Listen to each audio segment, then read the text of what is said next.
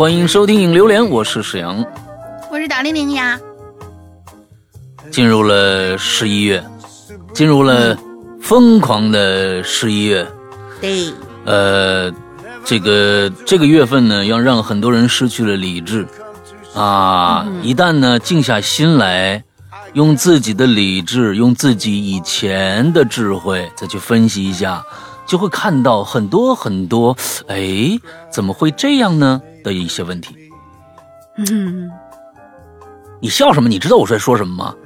对呀，这捧哏嘛，就是，对，就捧着呗，等你往下说，然后我就哦，对啊，职业捧哏是吗？啊，职业捧哏，对对对，那个那个是这样，我最近我我我以前没有没有发觉过。最近呢，发觉了这样的一个问题，可能有很多人都已经知道了。完了之后呢，但是呢，我当我发觉了这个问题以后呢，我会觉得我们的节目为什么啊，常年坚持不懈的去这样去做，而呃，这个不欺骗我们自己的听众，我们实打实的做人这样的一个事情，就是很我我觉得哇，真的，现在这个世界怎么了？啊，已经到达了一个非常高的对一个人类的一个一个人性的探讨啊！那是啊，这是疯狂的十一月啊，这个呢，其实是这样，以前呢没怎么注意过，没怎么注意过，呃，但是呢也听说过。呃，今年呢，专门去，哎，我就因为了一件事情去去探讨了一下这件这个这个问题，因为十一月这个是双十一，这是一个好像哇多少年了啊，快快有十年历史了吗？我不知道啊，我我没有没有去深讨这个时间，真的，那是一个在最开始是一个全民狂欢来的，就是说哇，真的好便宜，但是呢，其实我对那些。嗯，在这个时期打折的那些有一些东西，我其实一点都不感兴趣。所以历年来在双十一的时候，我是没有什么消费的，我没有什么消费。嗯，因为手指啊什么这些东西，我觉得那个它也便宜不到哪儿去啊，可能可能很便宜吧，我不知道，我我也我也不知道。但是呢，有一些什么有一些品牌的食品呐，什么打折呀，什么这个那个的，哎，我我我平时爱买的东西就是玩具。还有呢，就是一些一些这个呃，这个游戏，还有我自己的设备，但这些东西呢，一般双十一它不打不打折。啊，它它也不打折，所以说我我从来也就不不关心这些东西。对，那么呢，哎，最近呢有皮带了，这几年呢我有这这皮带在家里面有三年了，所以呢我我哎囤粮这件事情是可以的。每年呢，到了双十一呀，什么六幺八呀，哎，这个时候它确实是这些囤粮的这个事儿啊，是是可以进行一下的，跟囤手指一样。所以呢，我就专门查了一下，我发现我今年我才发现，其实到双十一那个粮不便宜，那个粮比平时还贵。哎，我说为什么比平时还贵？我接着呢就去查了一下我以前平时买的一些东西，发现双十一的时候他们比。不是双十一的时候，那个价格还要贵很多。比如说，我老婆去，就是说在节前，她想说，哎呀，我最近要体检一下，买张体检卡吧。嗯，之后呢，去这个呃这家商家，我就不说是什么了啊，反正北京的一个特别特别有名的一个什么什么带个国字的那么一个一个啊，我就说稍微提一下。他说，哎，完了之后那个，哎，我说我去去这个这个体检一下吧。结果说，哎呦，双十一马上到了，我看看那时候有没有便宜。结果。他在双十一之前，这个价格是六百多，到了双十一，现在说打折，打的狠折，打说打了一个狠折给大家啊，九百多。之后他我我老婆又说，哎，怎么可能这样？之后呢，就又去查了一下平常他买的一些日用品，发现比平时要贵。就是说，呃，我不知道有大大家有多少这个就这个。发现了这个问题啊，我我可能我这个就是已经是后知后觉了，所以我认为这个双十一现在渐渐的也变得不单纯了。嗯，很多很多的节日其实就是我觉得最开始挺单纯的，就是为了让大家这个薄利多销，让大家多买点好自己平时买买不起的啊，或者是想买更多但是没那么多钱的这个东西。现在到了双双十一，发现呢，就是凑热闹的人越来越多，把这个市场又搞乱了，反正好像是又贵了。谁像我们这样常年如一日，说打折就打折，绝对不涨价，就连平时正常价格也已经很多很多年没有涨一分钱了。嗯，我我想说的是这件事情就是这样的一个良心的一个企业文化的这样的一个，这这个这个大家不去支持一下吗？啊，整个十一月全是打折季，原价二三八，现在一九八。现在大家还不去赶紧去试试看吗？啊，我们这个真的，我们我们有几年多少年了？四五年了吧？四五年从来没有涨过价了。这件事情就是没想过涨价这件事，就这么着吧。哎，就是这样一一家。那说打折，肯定不是说先加价再打折啊！我们之后哄骗你觉得好像占便宜，其实亏了那样的一个东西。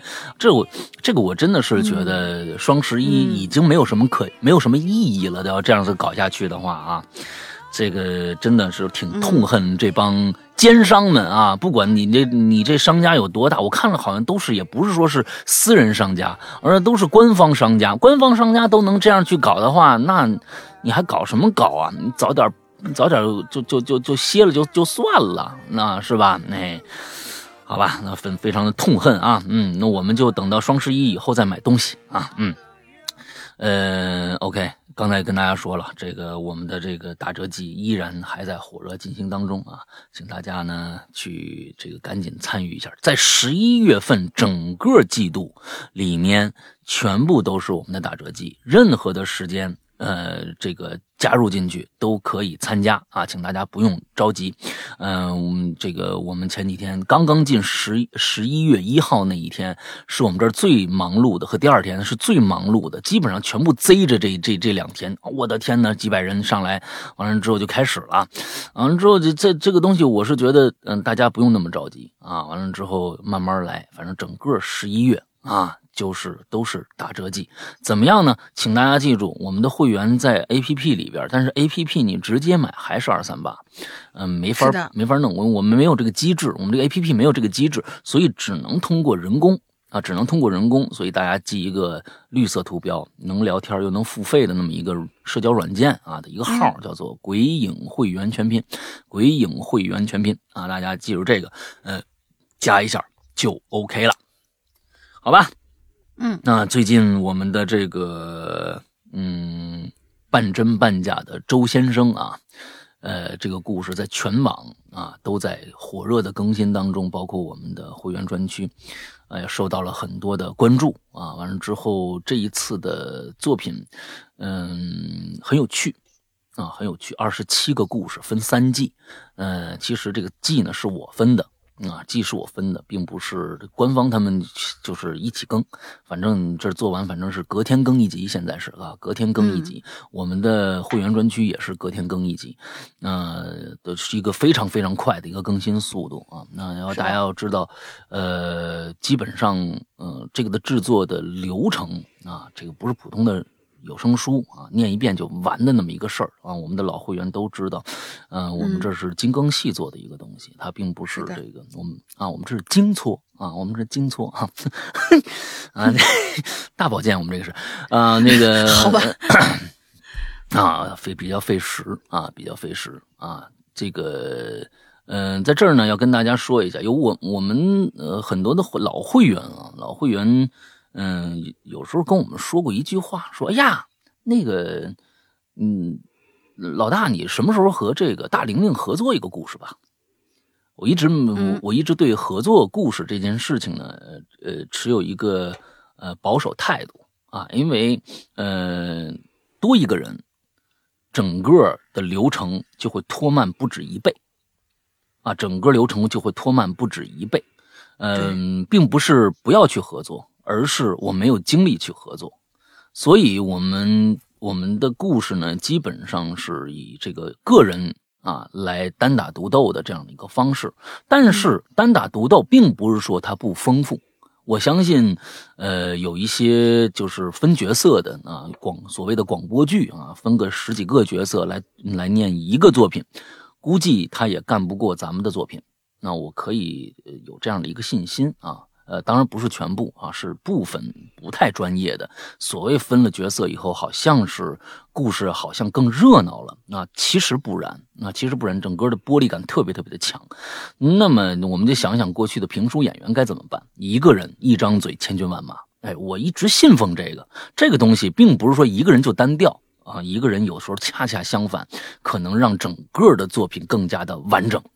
那么，很多人说呀，你跟大玲合作一次吧。我可以告诉大家，前天我们合作了一把。嗯，请大家一定关注我们的这个啊，半真半假的周先生第三季有那么一个故事，是我们俩合作的。哎，我我们合作的这个最后这个这个结果，我是满意的，起码我是满意的。就是说，但是啊，印证了我那句话，就是这麻烦多了。就是其实，呃，对，大玲玲在里面有非常非常重的戏份啊，在这个这个故这个故事里面是，其实她是女主，那她肯定是女主啊，呃，她有很重很重的戏份。但是真正我们两个人搭戏，两个人对白的，只有最后的不到一分钟，可能三十秒都不到的一个时间，嗯，三十秒都不到的一个我们互相搭戏的这样的一个过程。嗯，这个过程呢，在原著里面你们是看不到的啊。周德东先生写这部作品，其实我是把整个的这个他那个结尾不适合做有声，所以呢，我把这个结尾整个改了，啊，加出去两个反转，加出去两个反转以后，变成了现在你们听到的这个版本。完之后，我给老周听，老周说：“哎，好玩。”之后，我们在最后，我和大玲玲有一段对手戏。就这对手戏，其实大玲玲录录了六个版本，对不对？就是他这个补这个补那个补这个补五个补这个补那个补这个补那个。所以就你看，就二十秒、三十秒的这样的一个东西，其实我们花了差不多三个小时的时间，两三个小时的时间，才把这二十秒弄完。所以大家可以想到，就是说我们这个呃做出来的东西。可能确实有点意思，不一样。大家呢可以去试试看。当然了，这个作品现在还没上线，啊，我已经做出来是第三季的，现在在火热更新当中呢，是第二季的东西，啊，第二季的东西。所以反正大家期待一下吧。我和大林首度啊，首度合作，就是俩人出现在一个作品当中。嗯，好吧，嗯，这是跟大家前面聊几句咱们的现在的东西。接着呢，来吧。哎，上期大爷，我觉得大爷走的不是特别近，哈，跟大爷走的不是特别近。看看这一期呢，上一期我们果真，我们一说，哎呀，现在我们这大爷写的不多啊，还有谁的大爷出事了？完了之后，赶紧给我们说说 你大爷的事儿啊。谁大爷出事？完之后发现忽然，哎呀，忽然很多大爷也是不太闲着啊。我们这这一期呢，还是继续大爷的主题啊，呃，这个走进科学，走进你大爷的这样的一个专场。哎，来吧，那个大玲玲来第一个。我们看看他们喊大爷度有多少啊？第一位，我们的黄子墨同学，什么什么什么什么车？黄子墨同学，山锅大玲玲以及各位鬼友，大家好，老莫，我这期又要蹦出来了。接下来啊，我还真要说，哎，我要说的还真就是一个大爷，但是呢，这个大爷我也说不好是不是真实存在。两位听我细细道来。嗯，那天呢是二零一五年的二月九号晚上呢，我做了个梦，梦见一白发老头啊，一身古代的装扮，一脸猥琐的笑容，两只手拿着一根红色的粗麻绳就要绑我。哟，我心想这，我心想这恶心玩意儿干嘛？眼看着这个。猥琐老头朝我越走越近，我瞬间暴起，把这老头摁地上揍了一顿，恶狠狠地说：“你个变态老玻璃，他妈谁呀？以后见我躲远点哦，然后这大爷呢就颤颤巍巍回我：“哎呀，你别打了，疼死了！你，我我我，反正哎呀，别人都叫我月老，你琢磨呢？”我当时就我了个槽，然后就惊醒了。嗯，这这梦也太他妈不靠谱了吧！然后我就没当回事儿。之后呢，嗯，反正这事儿有后续啊。只隔了两天，我那基友呢，老猫，以前应该提到过这人，给我们给我发了个 QQ QQ 消息，说：“傻呆，你在吗？”我说：“哟呵，这是找找上门来让我怼啊！看胳膊一口气把你噎死。”于是我就一口气连发了五句话：“不借不借不借，最近挺好的，不买保险，还没结婚，没事儿了吧？”对他的确被我噎住了，但是接下来他就回了我一句：“本来想给你介绍个女朋友的，行吧？现在你可以滚了。”啊！这我当时就想起了那个梦里的大爷，我心想：真这是巧合吗？啊！这月老不可能那么猥琐呗？不不不，一定是巧合。后来呢，我还是呃，还是跟那妹子见了面。这妹子呢，最开始呢，对我也挺有好感的。但相处一段时间之后，妹子觉得跟我呀不太合适，呃，我也就继续恢复单身了。当然哈，我并没有觉得我单着是因为那个梦。嗯，刚好呢，这期话题吧，我觉得打了个擦边球，我就来跟大家分享分享，乐呵一下。哦，对了，关于玩偶的那个话题，我一忙就给忘了，在这儿补充一个。嗯啊，好的，谢谢。反正老夫掐指一算，你们也会把我选上去。你怎么这么有自信呢？那列位看官就看老夫继续说下去。就在某个月黑风高风，就某个月黑风高、月黑风高的夜晚，我又一个人嘚嘚瑟瑟走夜路回家。走着走着呢，我就觉得什么东西在盯着我看。嗯，我就顺着那个被注视的感觉啊，寻过去，就在前面拐角。半阴暗的角落里头，看见有个黑影子。嗯，我一看呐，是只猫。但是呢，这只猫吧，长得有点奇怪，它的脑袋比平常的猫大了有五六圈，而且好像没有嘴。哦，我心里头一惊，瞪着眼睛仔细一瞧，我靠，这猫怎么真的没嘴啊？嗯，我大惊失色，瞬间就喊了一句：“这谁啊？”这不 Hello Kitty 丢这儿呢？好了，说完了，再见。有的时候啊，哎，冷啊，就是最近天气也实实在是不好，你知道吧？暖气呢刚刚来也不热，哎，完了之后呢，你讲这么冷的笑话，你真的是不笑啊啊！你这这个东西真的，嗯嗯，最后这个好吧，嗯，算算你过了吧，嗯。好，下一个叫 Rebecca，Rebecca，杨哥，Hello，龙龙姐，哦吼，不知道还能不能赶上一口榴莲呀？哎，这是一个真实的故事，并且这个故事呢，我之前呢在某音乐盒的一档灵异故事节目里面留过言。如果有鬼友碰巧听过，不用怀疑，就是我。啊，哎，你看看他们。他们现在是不是都都在搞咱们这个当年的这一套路啊？就是都都在学习咱们这样的一个省时省力的一个做法，只念留言是吧？嗯嗯，那是我作为正式职工在儿童医院 NICU 啊新生儿重症这个监护室值的第一个夜班。哎，监控室的夜班啊，这个危重症的随时可能出现，当时啊也有。平安无事的时候，那就可以得空呢，在休息室里的哎，稍微休息一会儿。这天半夜呀，这个常规的工作都忙得差不多了，我独自一个人呢，躺在女休息室的床上，思考着这一夜的工作啊，工作。哼，不知不觉意识模糊起来。突然，等一下啊，你这个跟大爷啊。跟大爷有关没有啊？啊，咱们看看啊！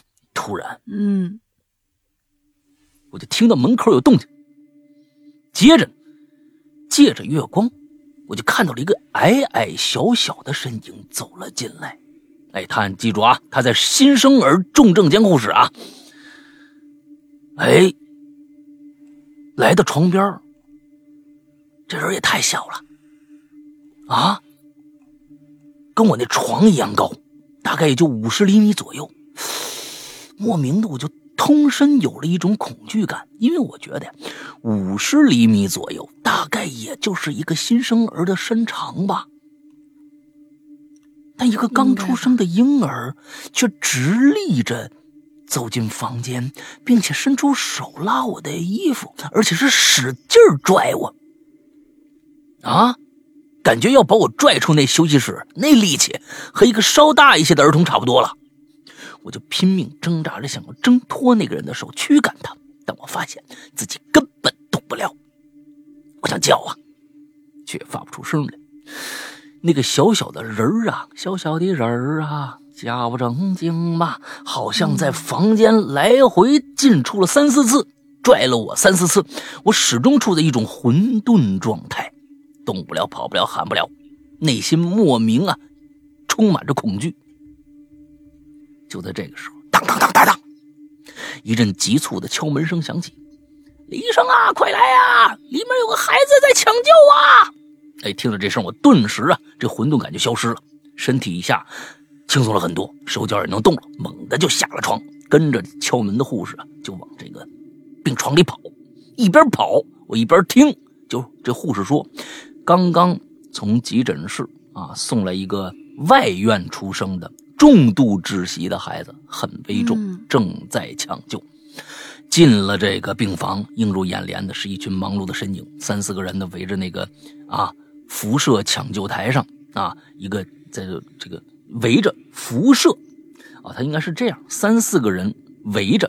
呈辐射状，应该是这样吧？抢救台上一个，不知道这个是也有可能辐射抢救台是不是有这么一个东西？哎，不太了解，我还真不知道，不太知道。哎，辐射抢救台是不是这么有有这么个东西啊？哎，小小的婴儿，有人捏那个复苏气囊，有人呢进行这个胸外心脏按压，有人忙着配药，凑上去了，看着婴儿紫了，浮肿，喘不上气儿嘛。肤色苍灰，没有一一丝的这个生气，气管插管，气管插管里依稀能看着红色的液体，那应该是肺出血以后残留的血液。哎呦，很显然这孩子已经处于濒危状态了。我赶紧投入抢救之中，我去替换老师这个胸外按压，老师呢去忙着用其他的药，什么肾上腺呢，是吧？大家大概就是什么生理盐水扩充啊，什么扩容啊，什么之类的。不幸的是。孩子窒息后，多功能已经衰竭太严重了啊！这个多多脏器已经衰竭很严重。经过一个多小时的抢救，孩子呢没有了生命迹象，无力回天。家属最后也就放弃治疗。我看着辐射台，哎，看来真的叫辐射台。我看着辐射台上那个小小的身躯，一个足月的新生儿，身长大约五十厘米，我心头一震。刚才是你吗？是你去休息室叫我出来救你吗？我覆盖上他那还没有完全闭上的眼睛，摸了摸他冰凉的小脸儿，为他做了最后一个心电图。那个时候是凌晨三点，心脏停播。回到办公室啊，我和老师啊说了刚才的经历，老师只是敷衍了说了几句，说你可能是值夜班啊，压力太大。精神太紧张了之类的，啊，大概呢，这个医务工作者啊，坚定的无神论者居多吧。接下来呢，时间就来到了一周后，啊，又是一个夜班，我一个人在休息室里边，哎，我就听着外边啊迷迷糊糊的，我那睡的，啊，就听着外面有一阵这个嬉笑声吵闹。我感觉啊，我的上铺有那么个孩子在那儿嬉笑打闹呢。啊！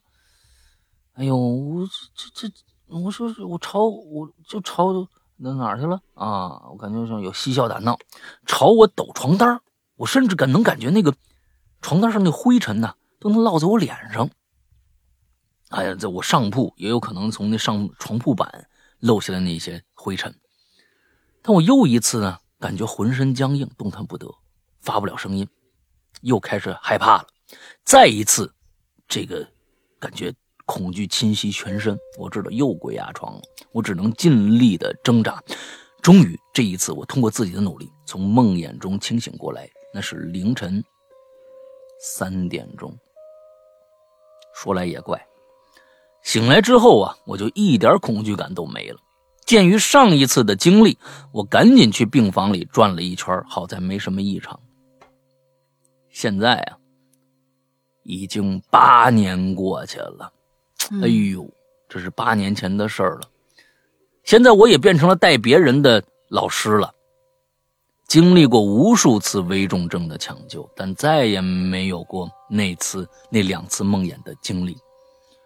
我不知道网上对鬼压床的算不算大爷，至少呢，我没有从这个我的医学教科书里学到过啊，也可能跟我的专业不对口吧。网上说呢，这鬼压床啊，学名睡眠瘫痪症，属于一种睡眠障碍。患者呢意识突然清醒，但无法说话或者活动身体，由此造成短暂的恐怖体验，还可伴胸闷、心跳加快、呼吸困难、紧张，甚至幻视、幻听等等。嗯，对于这个定义，我其实有些许的不理解。哎，你看看啊，人家这真的是这这是一好大爷啊，人家是从科学的这个角度来跟咱们说啊。首先。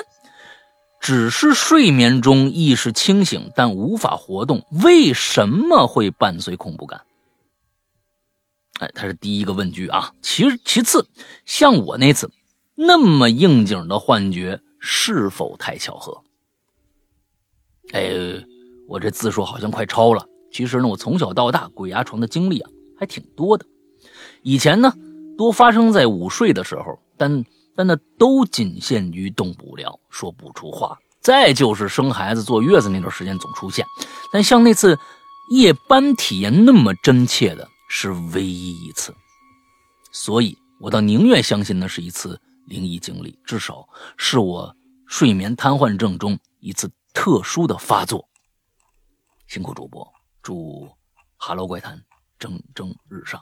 感谢医务工作者吧，嗯啊，这帮辛苦这帮这帮人呢，我是觉得，哎呀，真的是辛苦啊，甚尤尤其是做晚班的那些大夫啊，这真的是救死扶伤啊，哎，有的时候还能还会受到一些不公的待遇啊，这个而而但是呢，呃，起码是我在北京啊，起码是我在北京，就这些年以来，就这三四年。我体会特别特别深刻。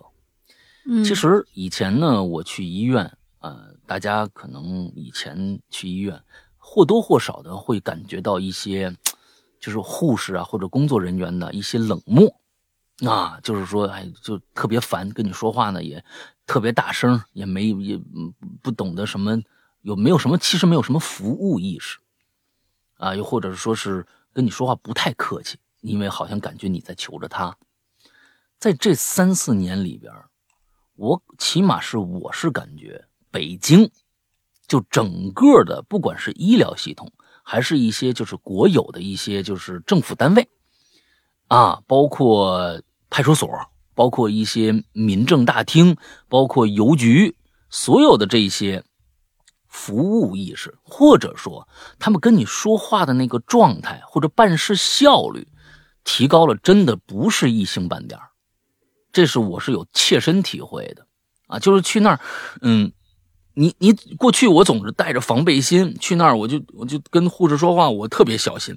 现在人家呢会特别特别的详细的，带着笑容的，你说您别急啊，或者怎么着怎么着的，哎，您您看啊，从这边下去，完了往那边走，哎，就到那个地方了，哎，慢点啊，什么什么之类的，啊，把我说的特别像一个老人。啊，嗯，哎，就前天我去拔牙嘛，前天我去拔牙，就就就那完了之后各种各样的吧，哎，去民政大厅跟人跟人打电话，再也听不到那种哎，不知道那个过去经常能你你给派出所打电话，你说的是八八九十年代的那种，不是那种叫什么？不是百货楼。就那不是，就是是真的，在五六年前，你给派出所打电话，或者给那个去医院的时候，或者什么的，你给他们打，他们的工作人员都是极其不耐烦的。我知道这个极其不耐烦，并不是他们想的，而是因为有太多的咨询者了，太多的咨询者去问他们，他们已经形成了一个怎么说？他们也遇到了很多那种不讲理的人。他们认为，他们就会默认，就是说，就跟我们一样，我们会默认是不是这些这些啊，行政单位的人都那样？但是他们受的那苦，咱们不知道啊。碰着一个那个那个，对，嗯，这个叫什么那个倒鸭子那种人啊，你你你们知道，你那能烦死，那能烦死，烦死以后再遇到两个，他就觉得所有人都是那样。我觉得这也情有可原，但是确实是过去体验不太好。但是现在的这帮呃人们。他们可能，我估计是真的是注重这些了，可能在培训呢，整个的这个流程上好太多了啊！不知道其他的地方是不是这样，但是北京，我敢说，确实是这样的，好很多很多。我前天带皮蛋去派出所去上户口，那帮人，你像狗啊，都是一排队啊，你看狗打架呀什么的，哎，这外面人家的可可那什么了。那可那个那个想细心了或者什么的，跟你讲啊这个那的都挺好。嗯，好吧，来下一个。嗯，下一位故事与他，刘哥龙哥我又来了，最近有点忙啊，所以一直没有听榴莲。今天打开公众号就刷到了这个。既然是走进你大爷这主题，那小弟不才，没有可以拿来重述的故事。如果二位大佬不嫌弃的话，我可以说一件我亲身经历的怪事儿，让大家听听。也可以，也可以理性的帮我分析分析哈。好，话不多说，故事开始。这是一个，嗯，这个明目张胆的这个啊，不是，我觉得，我觉得他是他他他提前，他提前会跟我们说清楚这一点，我我哎还好，挺好，挺好，明目张胆跑题儿，我们喜欢这样的。就跟你说，我今天有这个，你读不读吧？反正我已经说明白了，你你这哎挺好，哎这，嗯，来接着读，读。嗯，我家呢是农村的。虽然政府从很多年前就开始推行鼓励火葬制度，但是还有绝大多数的人呐，嗯，不太能接受。故而呢，百分之九十五以上的地方还是流行土葬的。所以在我们那儿啊，还是有很多的山头，甚至于稻田边上，或新或旧，都矗立着很多小坟包。嗯嗯，我老爸呢是一个很要强的大男子主义者。有着很强烈的好胜心，我跟我哥呢又不是啥特别有出息的孩子，我的自我感觉啊虽然不一定比别人强，嗯，但是也绝对嗯不要比别人差吧。但是这种观点呢，在他眼里就总觉得我们会比别人低个头，所以他经常闷闷不乐。平常呢又酷爱喝酒，时不时喝上二两，每次喝完酒以后就喜欢絮絮叨叨，一句话重复个五六遍。所以，我和我哥对他这一点呢，羞羞有点不满。还记得那一次，他也是喝了酒了，就把我跟我哥叫到他身边，听他说着各种各样的醉话。我们也都没当回事儿嘛，既不搭腔，也不反驳。等他说自己哎呀不行了，困了，就把他搀扶到床上去，然后就自己回自己房间刷手机。过了个把小时左右吧。我妈突然急急忙忙的敲开我跟我哥的房间，一脸焦急的跟我说：“哎，你爸爸出去上厕所，怎么好久没回来了？我去厕所找了没人呢，快，你们赶紧去附近找找。”这我们当时呢还是老房子，所以厕所是独立在房子旁边的。嗯，我当时一想，他喝了酒，别摔到什么沟沟里去吧。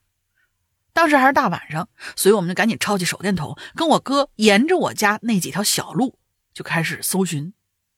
嗯，可是找了好几圈哪儿都看过了，都没人。打他电话打了不下二十个，也是暂时无法接通。我记得很清楚啊，有一次是接通了，但是对面传来的却是忙音，没人说话，一直持续了一分钟，然后自个儿就挂机了。等一下，这个地方跟我有一次接通了，接通了就不可能是忙音，是没人说话，是不是这个意思？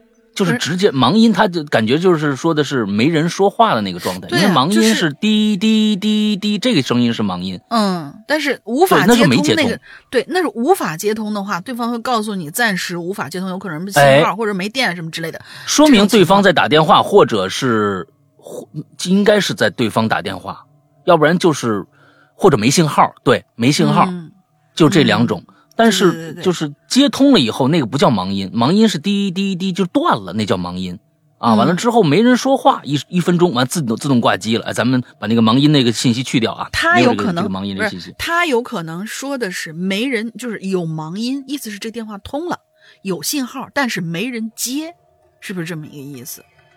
所以也可以叫做有可能，也可以叫做没人说话嘛，对吧？嗯，就是对，你要接通了没人说话是一种。但是后哦，但是后面有又有一个就是一分多钟自个儿挂机，那意思就是说这个就是我们保持保持待接状态，这个状态已经结束了，自动会挂掉。哦，对，到底是哪个状态？这两个状态，这两个状态其实就是两种分析了。这两个状态其实大家就就两种分析了。一种状态，刚才为为什么一直是无人接无法接通？说明他在通通话中。或者是没信号，那么突然接通了，突然接通了，那么一直是忙音，那么也就是说，刚才有可能一直有一个人在给他打电话，咱们打不进去，他也没接，还有一种，那么如果或者说他在给别人打电话，比如说求救对。或者怎么样，嗯。对，那么如果这个时候他接通了，并不是忙音，不是听滴滴这种声音接通了，而是他接起电话了，没人说话，那就是另外一种分析了。那刚才他在干什么？那么这其实是嗯两种，第一种嗯有可能就是这个人完全没意识了。第二种说明这个人有可能有意识，但是为什么不跟你说话？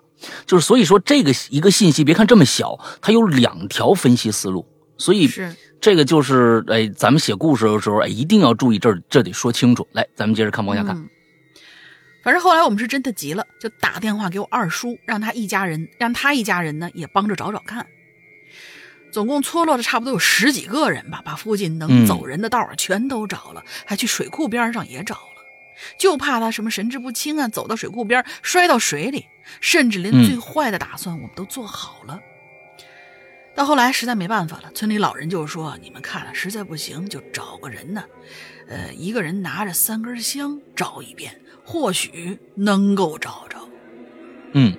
我们这些小年轻根本就不信这些，但是当时真是急了，死马当活马医，抱着试试看的态度，就一人拿三根香，又重新沿着原来的路找了一遍。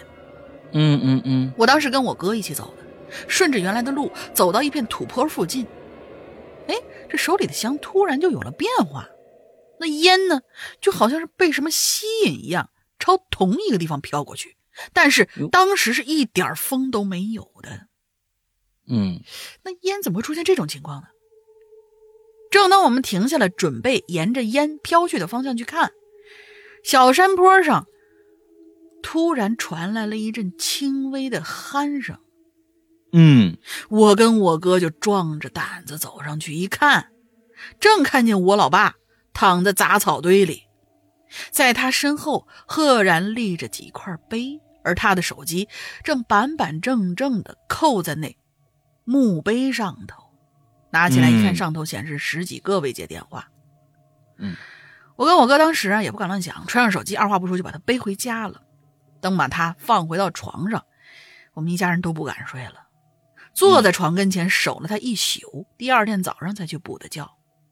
嗯，那么问题来了哈，那条路我们来来回回走了五六次，都不下五六次，为什么没有听到他的呼噜声？呃这说一下，我爸不是那种悄咪咪的那种呼噜声，他呼声特别的大，跟冲击钻似的。嗯，第二就是我们当时边找边打电话，发现他的距位置离，呃，发现他的时候啊，他的位置距离马路上，呃，哎，就在马路上方三四米的位置。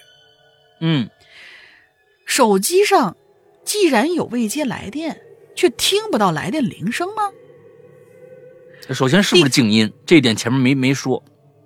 嗯，第三呢，他的手机当时发现的时候，距跟他是有一段距离的。那么是谁帮他接了那一个通了的电话呢？啊，看来是接起来了。啊、嗯后来等他酒醒之后，他上了个厕所，回来又睡了。等正式醒来，也就第二天早上了。反正直到现在吧，这些问题我都没想明白。好了，故事说完。上次我留给呃我留言，刘哥和大玲玲都说我没溜儿啊，在这儿我要澄清一下，在下其实还是挺靠谱的呀，哈哈。好了，嗯呃，故事说完，下次再来，拜拜啦。这次说的故事很很很好啊。上次我们说你没溜是因为什么事儿啊？啊，这没溜啊啊，这个就是第一个故事，呃，看小；第二个故事看老啊。你 第一个故事没溜儿有这样的，？哪有这样的？嗯，第第小时候挺没溜的啊。嗯，好吧。那我们这个文文森特可不是，嗯就就是岂不是从来都没有那个什么没啊，没有对靠谱过对对对对对对对，他那是只能数到五啊。嗯，这这个其实，哎呦，我我觉得，嗯，你现在反正没办法说清楚这种事儿，这种事儿真的嗯没有办法说清楚。你说他只有灵异的这一个方向的可能性吗？当然不，还有很多很多的其他的呃一些可能性。那说不定当时你爸就不在那个坟坟堆附近，他可能在其他的地方呢，慢慢又走过去了，这是有极大的可能性的。所以说，你只能因为所有这些事情巧合碰在了一起，变成了一个神奇的故事，它就是一个魔术，是一个你没有办法去考证的一个魔术。当时呢，如果说有一些呃痕迹学家、踪迹学家到那儿去考证一下这件事情，有可能会水落石出。但是呢，当时他也没有办法考论、可考证你爸爸在那天晚上到底去了哪儿，从哪儿回来的，最后到了哪儿，完了之后完了怎么样怎么样的。所以这东西，嗯，最后三根香这件事情是所有这件事情变得神秘化的最重要的一个道具。它到底是一个道具，还是一个工具？这个东西我们也没有办法去知道了。啊，所以，呃，它又能啊，这个这个特别特别的这个灵异化，又能够特别特别的大爷，这个故事没办法说清楚，这真的是没办法说清楚。嗯，好吧，下面两个啊，来飞哥，嗯，哎呀，这个留言我都不好意思说出口，留了也不一定被选上，先写写看吧。那你什么意思呢？啊，你第一个啊，你你你你你这这个这个最开始给自己设了两个坎儿。第一个呢，我写不写？第二个能不能被读到？这对这两个事情都没有信心，你知道吧？啊，你这第一，尤其第一个，我都不好意思说出口。你说的干什么？啊，那我先写写看吧。您帮我分析一下怎么回事啊？就昨天晚上十月三十号，上个留言说过了，我这边信号不好。上期他来过了，他是哪哪个哪个故事来着？我已经忘了。我这边信号不好，网络特别差，晚上八点多我就睡了。我这儿住的是工棚啊，集装箱房，上下铺，一动嘎吱嘎响那种。二楼尾间我住的是，我弟呢在进门左手边的床下，呃床上，我在进门右手边的床上，还有前两天刚搬搬进来一老大爷啊，和我脚对脚。住俩月了，没什么事儿。就昨天晚上睡着了之后，一直到早上五点多，我就听着老大爷起来了，拿着牙刷啊，去楼下洗漱池洗漱。我一看五点十九，我心想我再睡会儿吧。没多一会儿就被我弟那抖音呢吵起来了。我一看五点四十九，有病吧？啊！我伸了个懒腰，我心。我这心想，哎呀，啊，你们五点四十九就该起了是吗？啊，心想该起了，啊，伸懒腰的时候顺手一扒拉，嗯，嗯，哎，我小内内呢？昨天晚上穿着呢，现在哪儿去了？右手顺手一扒拉，嗯。哎，就在我腰旁边呢。我一看，左右打了个对折，整整齐齐放在了右手腰边谁给我解释一下怎么回事我先，我我我，你下次先给我解释一件事嗯，这件事你先给我解释通了。大家来啊，跟我一起做啊。现在大家是不是都中午吃饭呢？没关系，没关系啊。这个东西，呃，很好做。你们看看啊，这个东西能不能够顺手？来啊，大家早上起来，或者现在你在课堂上也好，你在公司单位也好，你在食堂吃饭也好，不管啊，不管不管啊，大家累了，干了一天了一上午了，累了，来伸个懒腰。哎，你们看看伸懒腰这个姿势。顺不顺手一扒拉，能够发现他的小内内不在了。他是把小内内穿头上了吗？蜡笔小新吗？你是 套脑袋？他是把小内内穿头上了吗？顺势一扒拉啊！你先给我解释解释这个。哎，文字这个东西啊，我跟你们说啊，你们要是做这个这个有声书做时间长了以后啊，尤其是做本格推理啊什么这个东西太严谨了，这个东西不是写写就完的，每一个字儿都代表着你表达的意义。顺手哎，伸懒腰的时候顺手一扒，你扒拉什么呢？啊，你顺手一扒拉，你是往下伸伸懒腰吗？啊，什么谁时候有有上往下伸懒腰的这个动作啊？所以。我现在对这个对小内内为什么被脱掉了，我觉得不感兴趣。我对你这个睡 是个伸懒腰的这个姿势，顺手一扒拉比较感兴趣啊。嗯，也是挺怪的啊。晚上，那你写大爷干什么呢？你这个这个转移视线这个东西啊，我觉得呢，你要是说那天晚上啊，我梦里呢就感觉这大爷呀曾经上过我的床，哎，这么一句话，我觉得呀，嗯，这个。呃，还挺挺那个什么的，哈，我觉得还有点意义。要不然你进来先说你弟在那边睡，完了之后这老大爷在那边睡，没有意义了。你看，你把这故事这么改一下，这故事啊就感觉上更加神秘了，更加神秘了。哎，你就晚上我睡着呢，啊，我就觉得有人上我床了，啊，我都我觉得是个梦，因为这个模模糊糊的啊，我就把它当成个梦。哎呀，就感觉有一个在梦中，我就看着好像，嗯，好像是我对脚对脚那老大爷。老大爷为什么上我床了呢？是吧？过了一会儿啊，我就听着，好像在梦中啊，老大爷漱口去了。哎，你整个这个故事你这样编，第二天早上伸个懒腰发现不见了。哎，这个好像，但好像跟昨天的某一些事情能够挂上一点钩。你这个要不然这故事就没意思，大家仔细想啊，大家仔细分析啊，反正我也不不不多说，不多说了啊，不不不往不往更深的那个东西引了啊，嗯，大家自己想，漱口去了啊，嗯，来下一个，哎，树啊，这个名字叫树，呃，杨格龙姐大家好，哎呀，我是听风者，看得见天空哭泣，听得见风的话语。不是你的网名这么长吗？我是听风者，看得见天空哭泣，听得见风的话语，还是说后面是看得见天空哭泣，听得见？他应该把个人签名给念了。备注是吧？哦哦哦，备注。有可能。啊，关于走进科学这个话题呢，我有个故事跟大家分享一下啊。这个故事多少有点灵异，大家竖起耳朵听，哥哥姐姐凑合的读吧。这个故事啊，跟上一期。也有点关系。哎呀，上一期你讲的是啥我都忘了啊。好吧，开始。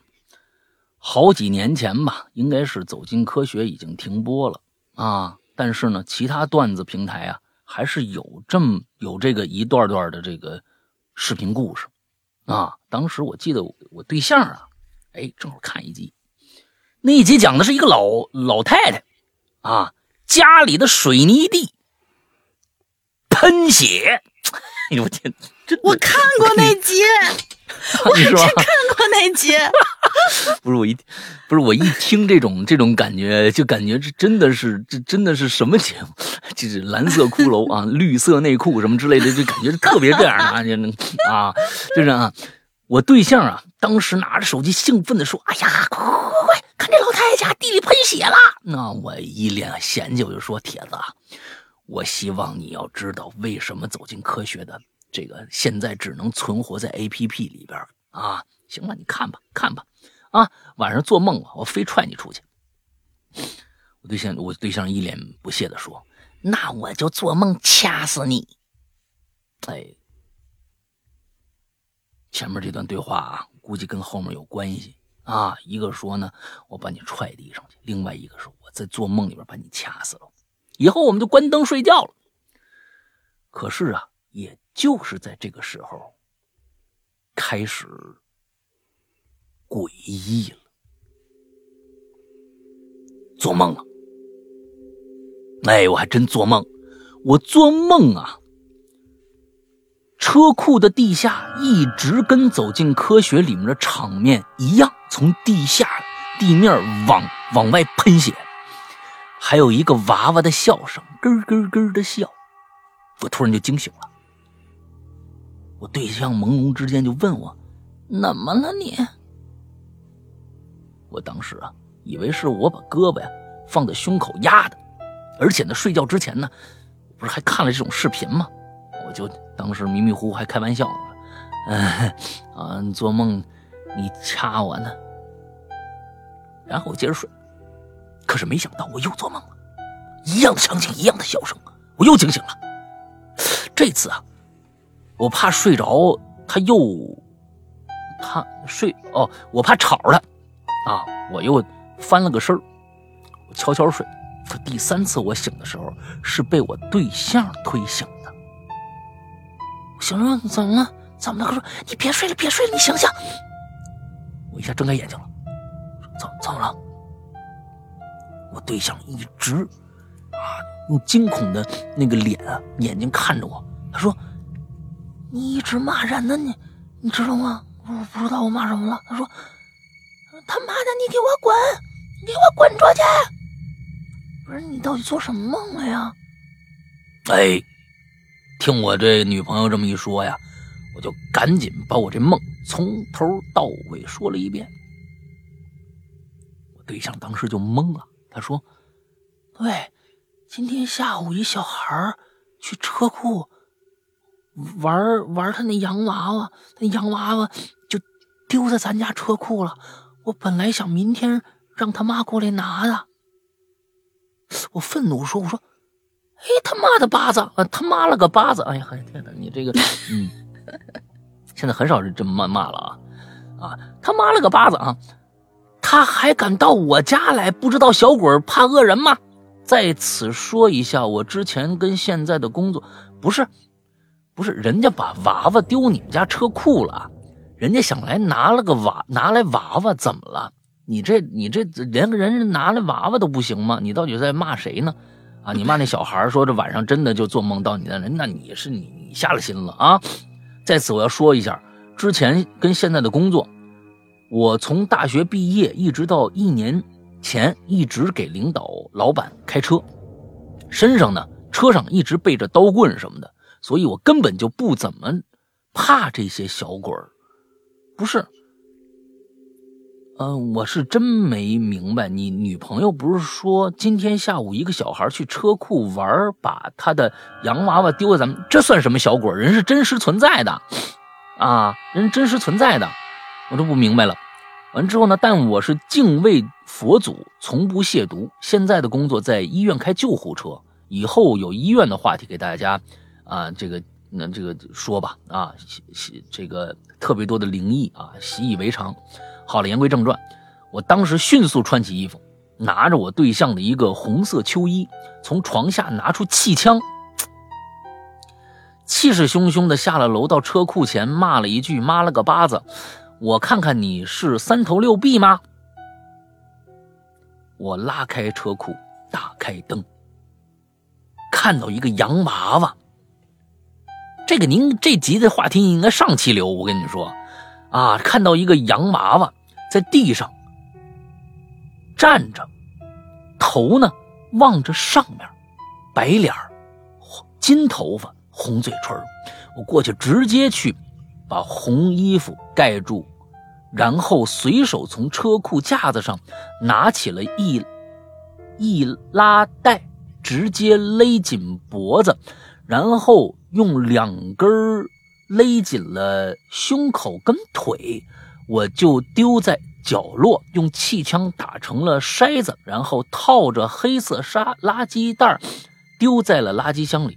第二天，我对象跟我邻。跟我讲，邻居家小孩的妈妈说洋娃娃找不到了，他孩子特别喜欢，是从舅舅从国外带回来的。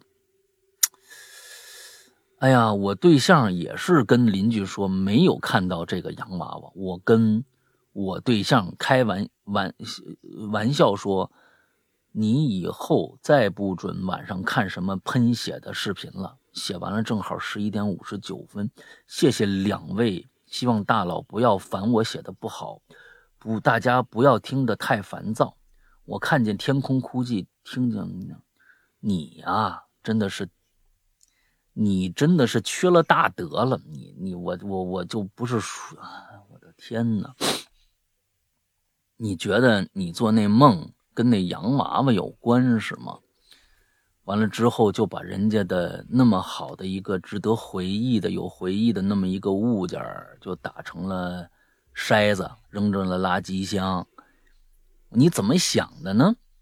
那我真的是，其实你做这件事情已经不敬佛祖了啊！怕小鬼儿，那你你先验证，你先你先说说人家是啊，人家人家可能就想回到主人身边吧。咱们就说这个啊，娃娃啊，有有这个灵异的这样的一个能力是吧？但是你这样对他真的好吗？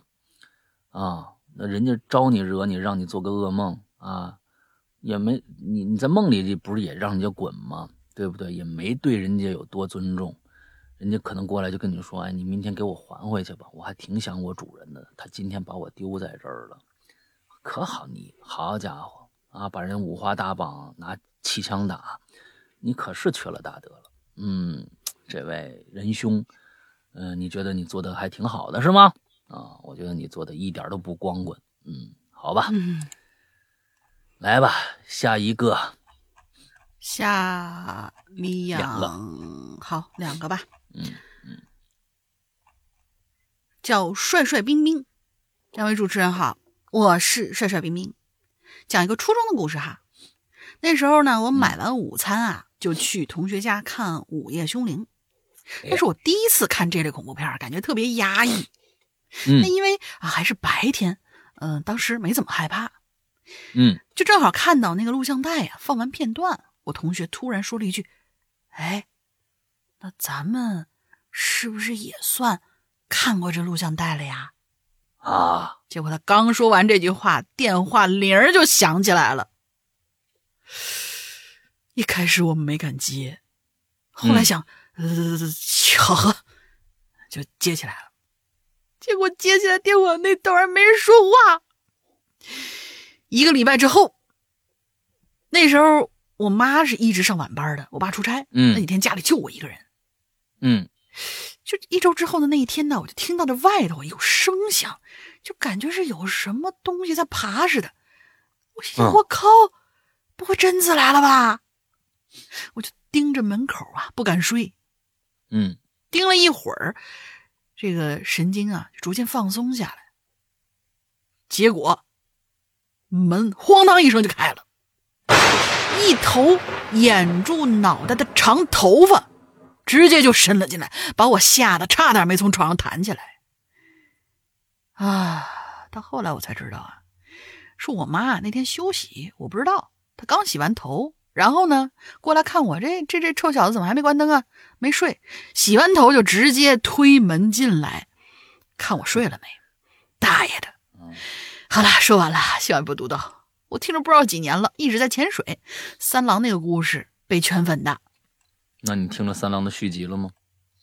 哎，嗯三嗯郎的续集也很牛逼啊！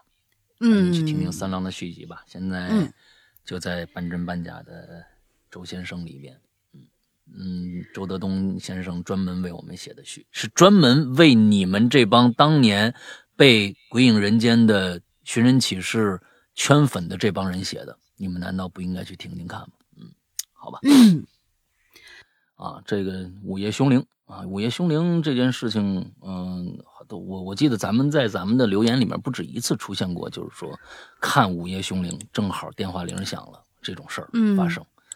哈，那我当年也确实是被午夜凶铃吓到了。那个时候其实看这种这个类似的恐怖片儿，嗯、其实午夜凶铃真的是开创了一个一个一个恐怖片审美的一个新纪元。那个无疑是这样的，就是在当年那部片子火了起来，大家能看到日本的那种压抑的那种拍摄方法，各种各样。那那里面人物基本上不怎么说话，一直是静态的。完了之后，非常非常之压抑的那种灰色调的那种镜头语言，啊、还有各种各样的留白，镜头留白，那是当年的。感觉上，它非常粗糙的一种拍摄方式，但是我相信，那正是导演想要营造出来的一个东西。再再往后，就出现了各种各样。其实，嗯，《咒怨》都不是这一类似的这种审美。其实，我真正认为跟他审美相同的，呃，一部把我另外一部把我吓到的一个呃恐日本恐怖片儿叫做《回路》。我在以前在那个咱们的节目里面也提过，嗯，回路这部电影，嗯，大家也可以去翻来看一看，就是它里边营造的那种那种恐怖气气氛，跟《午夜凶铃》有很多的相似之处啊。我一直认，就是在我脑海中，现在还不停出现的一个非常之怪异的，我觉得那是个邪点电影来的。其实，《午夜凶铃》更像一个邪点电影。完了之后，那个回路那个也像一个邪点电影，就反正一一种一种东西在在这个世界上爆发了，你人人类不停不停的变成粉末就消散了，有一些人就很恐惧这些事情发生。嗯，完了之后，他他用这种他怎么去表现恐惧这个这个东西，人内心的恐惧，我不想变成粉末，我。我我我想我想寻求一种另外的一种一种方式，像现在的这种，呃，僵尸电影，我我被咬了，你就赶紧把我杀了吧，或者自杀，当一枪，是种直接的这种表现内心的这种恐惧。在回路当中，我到现在记住一个镜头，就当时把我就是那种含蓄的表现方法，让你能够记很久很久。两个人，一个一个一个镜头，一两个人好像这个人在在一个厂房的门口。两个人在聊天，完了，远处是一个巨大的一个烟囱，然后这两个人就一直在那聊天。你聊什么东西？我现在我忘了，反正就一直。忽然就看着那边拐出来一个人，一个女的，就就就就往那个烟囱走。完了之后就开始爬那个烟囱，爬到烟囱底上顶上之后，瞬间从那烟囱上跳下来摔死。完，这两个人听到一声“嘣”的一声，回头往那个方向看了一下，就是这种就特别邪点的一种方式，就是。告诉你这种这种恐怖，他用什么样的一种恐怖来描述那种？就当那个那个你你一直怀疑，哎，这这人干嘛去了？爬了一半，你会想，我操，不会去去去去去跳吧？结果他真跳下来的时候，你就是完全窒息的一种状态。我觉得这种恐怖方法不直接，但是会给你非常大的心理的这样的一个一个压力。这种东西现在越来越少了。嗯，来吧，下一个。好，下一位小 P 沙门天同学，嗯，二位主播好。本来这个故事呢是留给校园诡异事件的，但是每一次校园话题，大家故事都好有意思啊。相比之下，我这个就逊色不少了。听完可能会想，哈，就这呀？恰逢本期的核心思想也是啊，就这？你是搞错核心思想了是吗？所以呢，他就来，嗯，所以他就来这边混一期。初中啊，就住校。那个时候就有可能没跟大爷没关系啊，反正就是就这，嗯，他的他抓住的重点是就这，行吧？嗯，初中住校那时候呢，手机还没在校园内普及呢，学校给每个寝室都装了座机，座机所在的桌子跟我的床头位置相距也就一米多，我睡的下铺，睡觉时候转头就能看着他。这有一天夜里头啊，我就被一阵我就被一阵滴滴滴滴的声音吵醒了。微微睁开眼，那就看到一个颇为诡异的画面。嗯，伴随着有节奏的滴滴声，宿舍好像那屋子是一红一暗的在变化着。我循声找到来源，哦，是那部座机，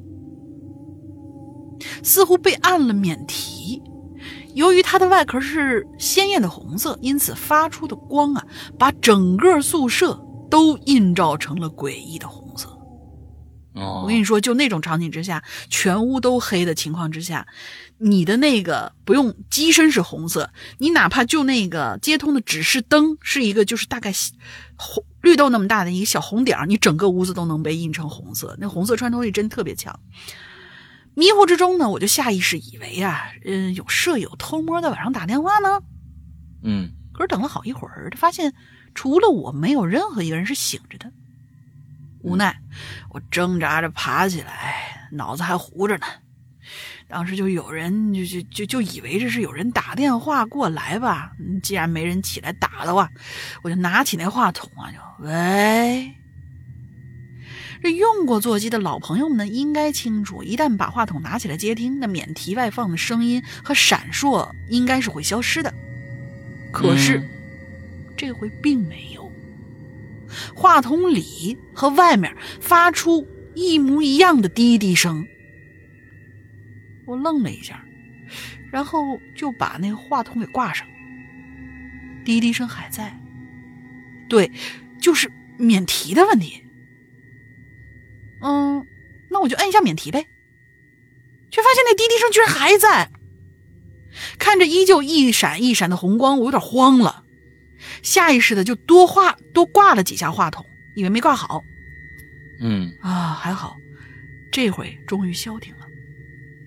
我顺便上了个厕所，之后回到床上躺下，看了看时间，凌晨两点十四分。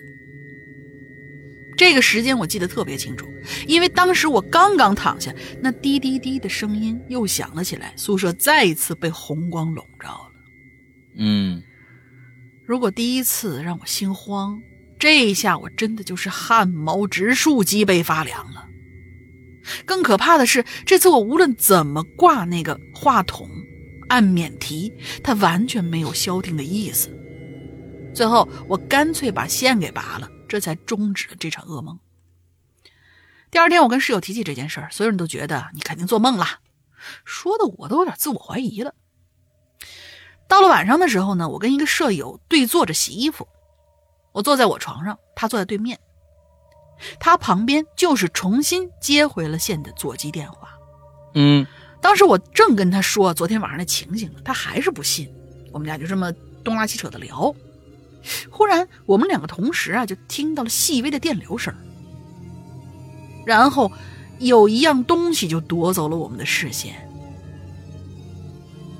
一哎什么？一步没有人动啊，一部没有人动，却正在慢慢亮起红光的电话，还慢慢的亮起来。我的妈！然后就开始滴滴滴滴滴滴。以上的情节没有任何一处。夸张的加工，全都是本人亲历。嗯，后来冷静想想也知道，大概就是内部线路啊，什么接触不良造成的。只是当时那气氛确实营造太好了，加上半夜半睡半醒的时候，就造就了这次诡异事件。至于这部座机，我们调虎离山之后呢，和隔壁寝室啊调了个包，哼，之后也没再听说出过什么事儿。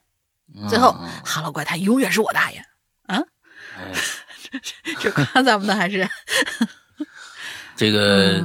啊，我觉得你们最后的这个做法非常的机智啊，哈哈，啊，非常的机智啊，换一个换一个话筒啊，让他祸害别人去吧，嗯，对，那挺好啊，嗯嗯，这个电话这件事情，其实，嗯，现在为什么恐怖片不好不好拍了，就是因为科技发展了，哎，科技发展了，那以前呢，有很多的东西啊，尤其是像。嗯，现在的手段，就比如说是监控也好，啊，或者是一些科技手手法，啊，越来越让本格推理越来越难写了，因为以前会有一些呃真正的脱离那个现在时代的一些限制，啊，嗯嗯，比如说电话啊，只有座机，你比如甚至有一些时候像福尔摩斯那时候，根本就没有座机，所以有的时候造就了一些。没有办法去解决的一些问题，造就了一个特别牛逼的一个密室。你现在呢，很多的时候，那你打个电话呀，那没信号，一没信号吧，大大家又要切，又没信号啊？怎么呢？现在信号这么好，怎么怎么可能没信号？就是用你还是用以前的一些理念去去做这个现在的一些作品，那么就会显得假啊！硬要造出一个呃原始的一个状态来，让你不用去用这些东西。嗯，所以越来越难写了，难写是正是挑战，啊，难写正是挑战，所以嗯，其实我还是觉得应该大家啊，尤其是国内啊，这个这个像推理这个创作的这样的一个氛围实在太小，嗯，这个东西其实我是觉得真正有意思的一些东西，我是特别喜欢，啊，都平时呢我也在呃构思一些我自己的一些作品，嗯。看看以后有没有机会能够写出来啊？完了之后我再做成有声给大家听一听，啊，这些故事吧，好吧。来下一个叫 Vinny，嗯，亲爱的老大好，我的玲玲儿好啊。上次校园诡异事件居然没有读到我，啊，嗯，我好伤心。呃，我在这儿解释一下，不知道为什么，就是我在就是那个叫什么什么。呃呃，垃圾箱里也找了，然后呢，我只看到他留了一句话：“你看得到我吗？”然后就没别的任何东西了。对，问你的，这就是这是特别恐怖的一个故事。是是是，垃圾箱里也没有。以啊往呢，我们发现有同学可能留了什么东西，哎，觉得不前不后的丢楼了，在垃圾箱里基本上都能找着，嗯就就很就很奇怪。然后他那个嗯什么都没有，之后就只有一句：“你看得到我吗？”我以为他是占个座儿，因为有好多同学也是，哎，我占个座儿，等会儿我就来写正文，然后我嗯就把这事儿就就就就给忘了。结果嗯他那天问我说：“我写了，你没看到吗？”我说：“啊。”真没有，就只有那一句，嗯你看得到我吗？就就现在想起来有点毛毛的 这个事儿。嗯嗯嗯嗯，嗯，继续往下好吧。哎，这个不过呢，我还是来积极留言了。今天给大家讲个你大爷的故事吧。哎，一开始就是对话啊，嗯，这种对话其实呃我知道文学上可以这么写，但是我们的留言可以稍微的顾及一下我们，因为我不知道这人是谁。一上来就是对话，这人是老头啊、老太太呀、年轻人啊，还是小孩啊？学生学生学哎，生都不知道。哎应该是，往后看，嗯我就刚才就我就就就往后看呗。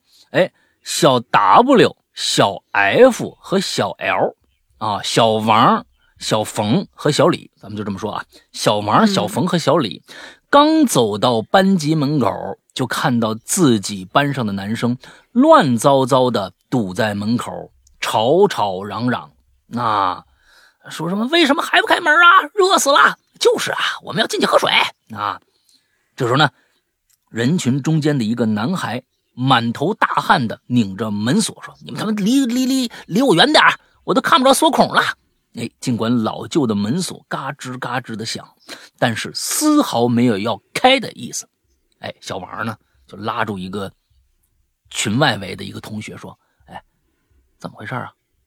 啊，不知道啊。我们体育课上来就发现这门锁打不开了。”小王呢，哎，试图向里边张望，但是呢，班里的这个男生啊，把里边开锁的这个同学啊层层围住，什么都看不清楚。小冯呢，就问这个小王啊，怎么怎么怎么有钥匙都打不开呀、哎，小冯的脸上还有一些焦急。就见到一群男生从前面乌泱泱的移到后门，试图用钥匙打开后门。教室的前后门啊，确实是共用一把钥匙。虽然锁呢有点老化，但是如果从里边反锁住的话，是没有办法从外边关上的。反锁以后弹出的锁芯啊会卡住门框，要从外面锁住的话呢，只能用钥匙从外边从外面锁。而教室的钥匙只有两片，一片保存在学校的保安室。和全校所有的钥匙在同一串上，另外一片呢就在早上来开门的那个男同学身上。每次上体育课，这男生啊都会把这个钥匙套在脖子上，来锁上这个教室门以后下楼上课。教室啊有一排窗户，和门呢在同一面，窗框啊离地大概一米半，男生呢就用手一撑，哎，很轻易的就爬上去了。见门打不开，有几个男生啊就开始撑在门框上，准备啊翻窗进去。没想到一拽窗户，没拽动。当时啊五六月份，天气正好啊准备入梅梅雨季节，教室呢四个电扇同时开着，都很闷热。教室的窗户更是从来就不关，别说锁上了。坐在靠窗的同学啊，都说上体育课之前肯定没锁过窗户啊，怎么可能锁窗户呢？大家吵吵嚷嚷之后，得出一个结论：什么呀？这教室里边有人，或者说来过人，他把这窗户锁上了，窗帘拉上了，但是。他是怎么从没法从里里反锁的门里出来的呢？哎，这是一个密室。刚说完本格推理，哎，这温妮呢就给咱们来了一个密室。现在大家呀，那、刚才这么说了这么多复杂的啊，我给大家再说一遍，重新描述一下这个密室到底是怎么回事。第一个，进入梅雨季节啊，屋子里本来就闷热，不可能关窗，但是现在。窗子居然关上，还锁上了，里边还拉了窗帘。第一点，第二点就是这个门的问题，门呢老式门锁，它里边有一个反锁啊，现在就是一个安全锁啊，现在基本所有锁也有这个功能，就是你只能从里边把这个锁扣锁上，外面是开不开的。也就是说，你屋子里要有人的话，你不把这拧开，外面即使有钥匙，他也进不来。现在呢，前后两两扇门都是用了。从里反锁的这种方式把门锁死了，所以有钥匙从外面也开不了。OK，说完了啊，接着看这儿。哎呀，果然是初中的孩子，一个个最会的就是装大人，自以为是。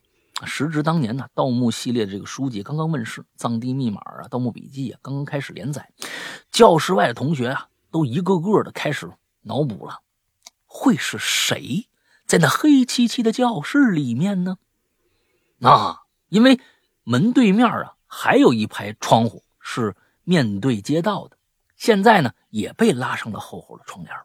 教室里的安静和走廊上的这个吵闹形成了鲜明对比，甚至有人猜了，那个神秘人会不会从对面的街道的四楼窗户跑出去了呢？啊！就是现在啊，他这是四楼，啊，对面那那教室嘛，肯定是不止不止一面，两面都有墙，而那边就是楼体了，有可能就是楼体了。这边是走廊，那边是楼体。打开窗户，把这边的嗯窗户全部都锁死了，完了之后把门也锁反锁了，从对面的窗户打开窗户，从那边跳下去了。四楼啊，嗯，哎，有人就这么想。听了同学们猜测呀，小王就说了：“哎，大家都在吧？”咱们先点点人数吧，要是有人搞鬼藏在教室里，看了看少了谁，不就知道了吗？同学们一想，哎，这行啊，小富尔啊，小摩斯，是不是？不主意不错。于是呢，按照学号，一个个的对在场的同学。可是除了当天病假的一个女生以外，一个人都不少。而那个女生经过确认，没来学校。啊。小冯有点急了，呀，好可怕呀，怎么办呢？啊，呃，我还要给那个老师那个批订正呢。啊，想着自己的事儿，啊，小冯拉着这小王和小李。晚自习的铃声已经响过了，学校的走廊里呢，只剩下我们这一班了。小王拍了拍小冯和小李的手，哎，行了，没事没事啊，就算里边有人，我们呢，这么多人呢。不怕他。说完，挤了挤眼睛，带着两个好朋友站在离人群远一点啊那个地方。毕竟啊，现在这班主任已经来了，正指挥着男生试图撞门，试试看，没准啊，说是这门锁太老旧，一撞就开了。可是今天非常的异常，班上最壮的那个男生撞这个门。这门丝毫不动，没办法，班主任找来了保安。老保安呢，拿着一大串钥匙，好不容易找到这个对应的这个钥匙，可是，一样，钥匙还是打不开。啊，锁怎么可能换一把呢？那那那钥匙就有用了，那里边锁上了，这不是对吧？老师也没脑子，啊，打不开门，纹丝不动，气喘吁吁。这保安呢，开始打电话找人。找人的班主任，什么叫找人的班主任？没明白。开始打电话找人的班主任啊，没明白啊。一切就预示着体育课以后的教室，在我们不知情的情况下发生了诡异事件。小王啊，就问负责开门那男生：“哎，这钥匙从来没离开过你吗？”“没有啊，我一直戴脖子上的。”“啊，刚刚打篮球的时候还弹到我脑门上了呢。”那如果教室里有人，是不是只能在靠门这一排啊？没明白这句话什么意思啊？如果教室里边有人，是不是只能在靠门这一排？就是说蹲，就是说蹲在靠门比较近的地方，他们探头看不着是还是怎么着？男生想了想，又探头从门上的小窗看，是啊。只有靠门的这两排桌椅看不到，其他地方是没有人的。嗯嗯嗯，明白明白。嗯，是是。吵闹过去，初中生们开始害怕了。没人再去撞那个门，都觉得万一撞开了，里面会有什么妖怪跑出来。女生们呢吵吵闹闹的说：“呀，好恐怖呀，好吓人呐！”最后啊，不知道保安大爷是怎么搞的，把门锁给卸下来了。啊，这么轻易就能把门锁卸下来，顺利的把门开开。大家站在门口，看着黑洞洞的教室，不仅空无一物，还有一丝不好闻的味道。哦，班主任进去。把灯打开，啊！嘱咐鱼贯而入的同学检查一下财物。这个时候啊，小王看了一眼手机，是小小李发过来的短信，上面写着“怎么回事啊？刚刚，这个 mini 啊，我跟你说啊，你不要把对话都写在前面，因为这个其实啊是反人类的，真的。”这个跟写的好坏没关系，这句话到底谁说的？就是大家会分神，这什么意思？还会去找后边，就会耽误时间。你你在前面，但是说怎么回事啊？刚刚，这是小李发给小王的短信的内容，是不是啊？啊，呃，对，应该是这样。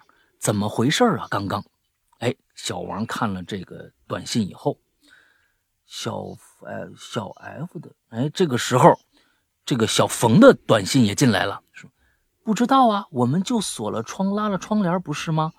小王，你做啥了？嗯，啊，这越来越难难理解了，你因为你这样一写，可能就复杂了。小王可能这时候小王他们都是是短信吗？这个短信怎么又像对话呢？还是？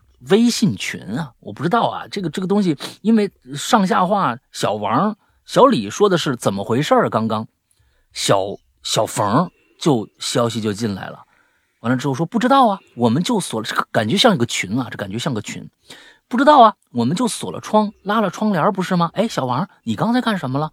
小王又回，我就把门别上了呀，带上了，谁知道钥匙都打都。不打开呢？打不开吧？应该是。嗯，小王听自己的同学还在分析那个进了教室的人是怎么创造了一间密室并成功逃脱的。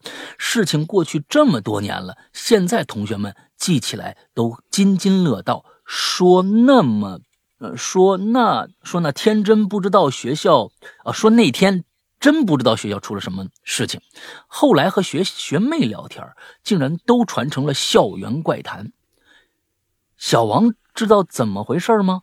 怎么可能？小王真的不知道。他真的只是从里面拧了一下，然后出去以后门就自己卡上了，可能是锁老了。小王只是稍微渲染了一下气氛而已。什么呀？到最后你这没说清楚了。啊，是不是有的那种门真的就是可以，就是不是？你等一下，就比如说，就是关键到最后合上，这个指代关系都已经被他最最后这几句话说的已经就已经乱套了。嗯，什么叫小小王？只是稍微渲渲染了一下氛气氛而已。这些你你往后看，是你往后看，你再往后看。好了好了，小王换钱充会员去了。广大听众朋友们，会员真的超值，现在不买就要再等四个月。比心比，为什么凭凭什么再等四个月？平时买也行 啊。对啊，平时买也行。小王的就是说，小王嘛，就是温妮自己嘛，就是他说他只是啊，他自己刚才这个故事了一下气氛而已。嗯啊啊啊啊啊！但是这里面还有个问题，啊，就是说我可以理解，因为前后两个门都是一把锁，嗯，对吧？那你当时两个锁都撞上，完了之后打不开的几率真的不高，真的不高。如果所以说这件事还是挺奇怪的，啊，还是挺奇怪的。嗯，两把锁都撞上，完了之后，除非你知道了一个，你知道一个。特别奇妙的一种方式，可以让里边的那个门锁自动锁上。其实这个在各种各样的啊密室逃脱的，不是密室逃脱，密室本格推理的作品里边，已经各种各样的方法全部已经啊研究透了。啊，全部已经研究透了，嗯，而且我在我的我记得管系列其中的一集里边，也出现过总结归类这种方式的总结归类，大家可以去听一下管系列其中一集，我忘了是在哪个馆了，是迷宫馆呢，还是哪个馆里面出现过这样的一个总结？哎，大家可以去看看听听。嗯，就是我是觉得这温妮啊，小王啊，小王就是温妮嘛，我估计他可能知道一个方法。能够把它锁上，能够把它锁上。嗯，不过呢，温妮，我真的真心跟跟你说，就是这样的写法，你中间你看中间你的描述非常非常的棒，逻辑非常非常的清晰，而且哎，这氛围造的也特别特别的好。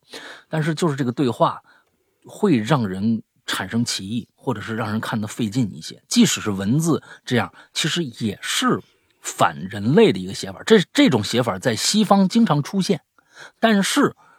他们本身的思维就跟东方是不一样的。为什么他们的语言会形成那样的倒装句？是因为他们的思维也是倒装的。对于他们来说没有问题，但是对于我们来说，我们不学，我们不学。你看，呃，周周德东写东西特别朴实无华，但是你们觉得好啊？为什么？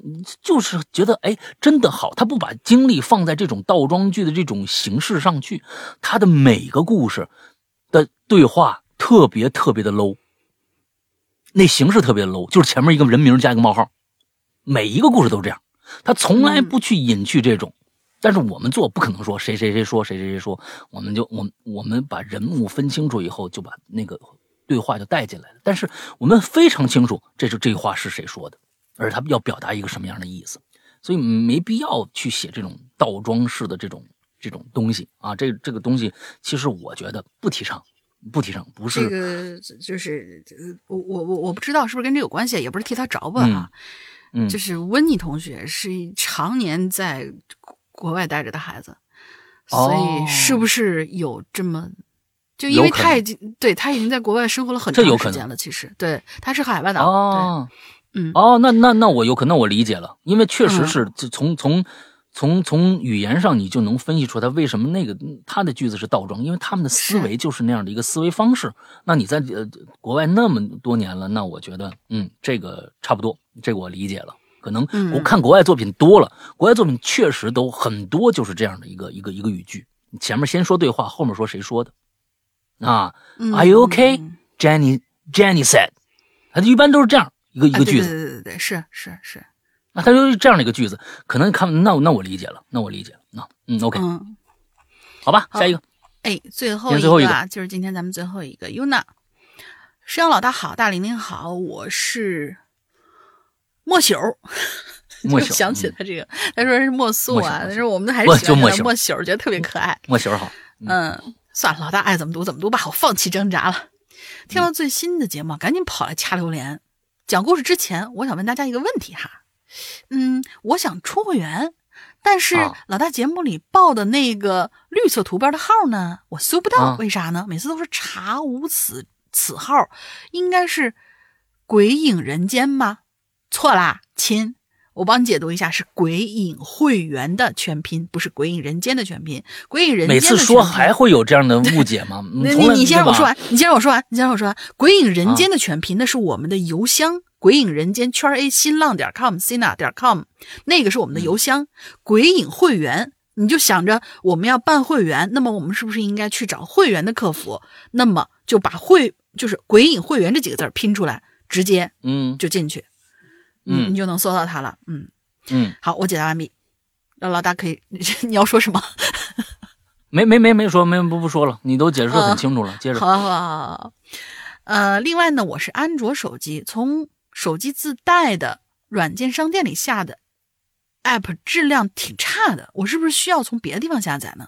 这个也给你解答一下，你你最好是去下那个豌豆荚，豌豆荚那个里面。等一下，呃，我我这是要说一下这个东西啊，这个在是现在是数字社会啊，你只要找对了我们的 app，那个东西音质是一样的，不可能这边做的菜少放盐了，那边做的菜就多加点盐，这跟那个人工的没关系。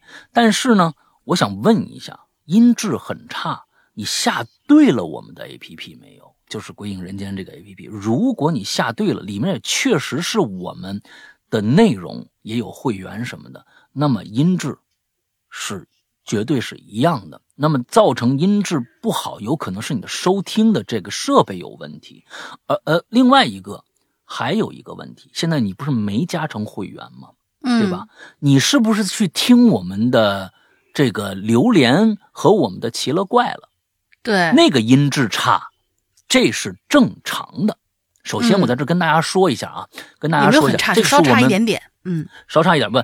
呃，我觉得是挺差的了。我觉得是挺差的。为什么要这样？呃，这个跟大家在其他的平台上听到我们的榴莲和我们的奇了怪了，在我们的本身自己的 APP 里面音质显得差一些。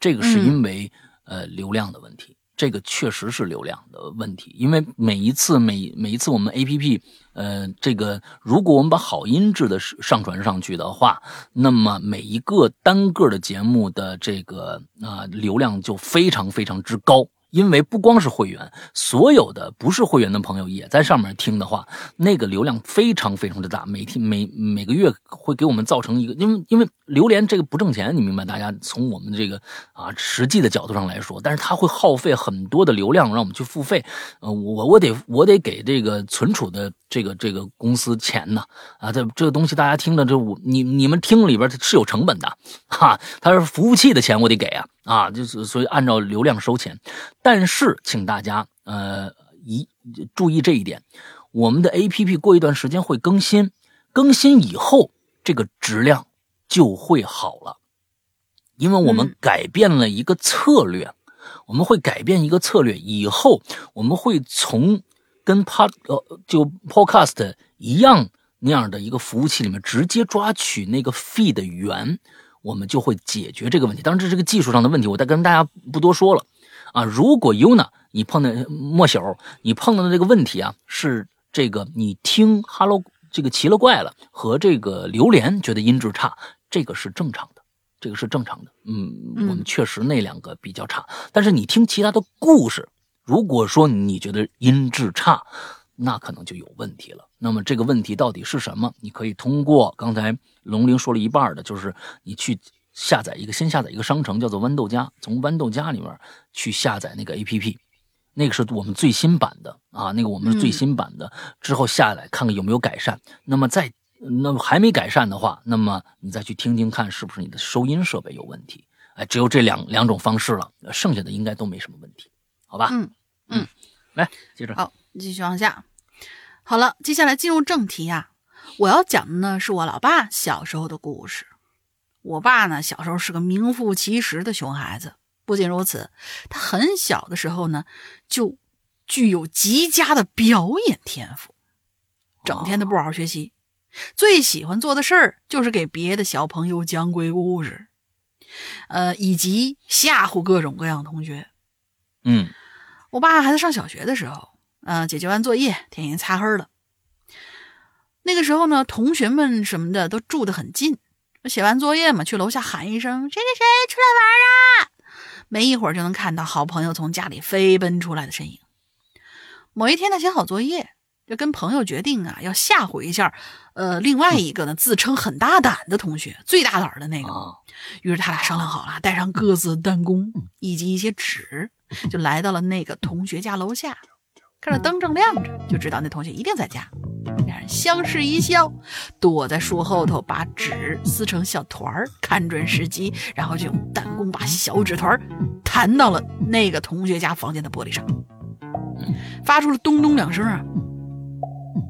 那位同学家在三楼，刚开始的时候呢，只是看到啊，有一就他们在楼下，只是看到有一只手把那窗帘掀开了一下下。然后就缩回去，他俩呢便想继续弹玻璃，然后又是咚咚两声。然后呢，那个同学就又把窗帘彻底给打开了，努力的向外张望，但是没有打开窗户。当时外面一片，当时外面一片漆黑，什么都看不着，就看到他挠了挠脑袋，嗯，就继续低头写作业了。我爸他们就继续恶作剧，又是咚咚两下。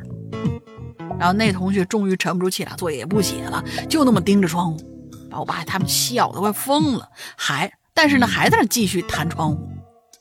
那被恶作剧的同学就这么一直看着自家的玻璃，一直被敲，而且是在自己盯着的情况之下，被一个看不见的东西咚咚咚的敲。这下，哼，彻底摊牌了，不装了，什么大胆儿，嗷一声，疯狂的跑出了房间。第二天呢，房班里啊就传开了，深夜某位同学家闹鬼了。我老爸真是演技炸裂，呃，装作什么都不知道啊，那一样特别关心的去问，哎，你怎么啦？你们家是不是有什么？对。然后那位被恶作剧的同学顶着黑眼圈，略带哭腔：“我昨天晚上写作业，面前的窗户一直被敲。我们家在三楼，那不可能是人干的呀！我作业都没写，直接跑去客厅待了一会儿。你不能去客厅写作业吗？请问？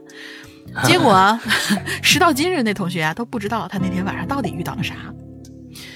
而我老爸呢，其实啊祸害他不止这一个人，什么我姑啊、表姐、我妈，甚至我，这么多年遇到大大小小不一样的恶作剧，那罪魁祸首全是我老爸。小时候呢，经常被我爸吓到，比如说明明看着他出门了，就突然出现在阳台，还戴了个小丑面具。哎呦我天！那时候我家住四楼，导致我现在还有小丑恐惧症呢，还有很多很多很多其他的事儿。但是到了后来啊，我长大了。一眼就能识破我老爸的阴谋的时候呢，他就再也没做过这种事儿了。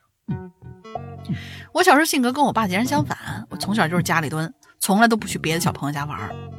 也正是我爸这点恶作剧，给我那毫无童趣可言的童年增加了一点色彩吧。辛苦二位主播，本人表达能力啊不是特别好，我觉得挺好的，还请。还还请谅解，最近换了新工作，现在是某个重点高中高三的学呃高三的老师了，哇哦，高三的老师呢，我的天呐，肃然起敬啊！所以只真的只能挤出时间来留言了。祝怪探红红火火，两位主播身体健康，各位鬼友平平安安。我是莫球，拜。挺好啊，你爸就是大爷本大是吧？这这这这，我们作作为对作为最后一个故事也挺有意思，就是我们总感觉是在事发的角度去看，哎呀，什么什么东西被吓着了，去去去他大爷的，结果这回是从大爷的角度去看被整的那些人，我觉得也也是挺新鲜的一件事。嗯，哎，我我觉得挺好，挺好，挺好。嗯，今天呢，咱们把这大爷的这个话题就算结束了。其实啊，嗯嗯，这个话题写不起来，嗯，就是为什么呢？是因为。这真的是这样，就是我们把一个像是我们解释不了的事情解释透了，而解释透了的那个那个最后的那个原因，往往特别特别的无聊，所以呢，就感觉好像没什么特别多的彩儿出现。对，那有些有些事情就是这样，你保持神秘感的话，一直是一个嗯，好像相对来说比较浪漫的。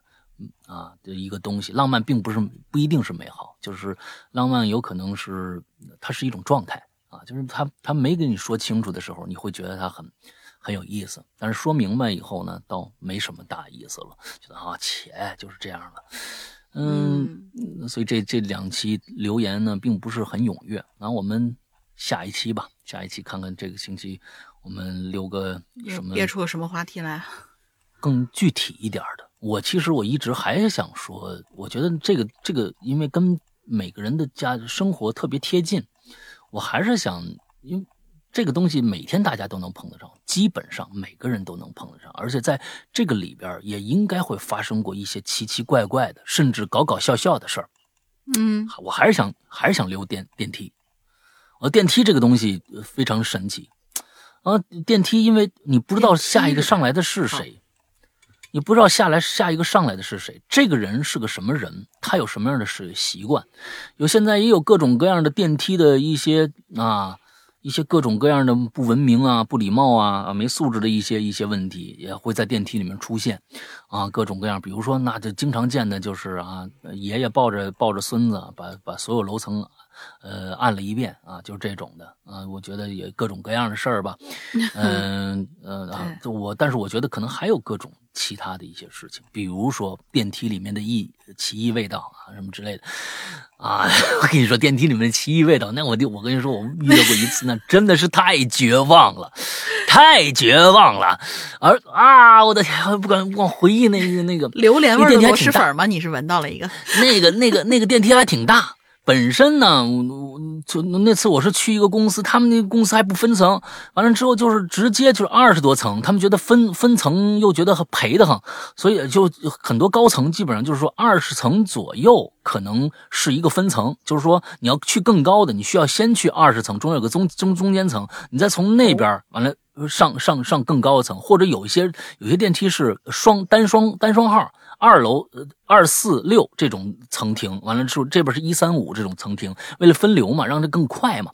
那个呢是不分层，我从顶基本上从顶楼下来的，下来中间是最开始我和另外一朋友一起上来的，中下来两层就上来一个人，就是这个人，就这个人，实在一定就是他啊！完了，这是一个稍微上了点年纪的大妈。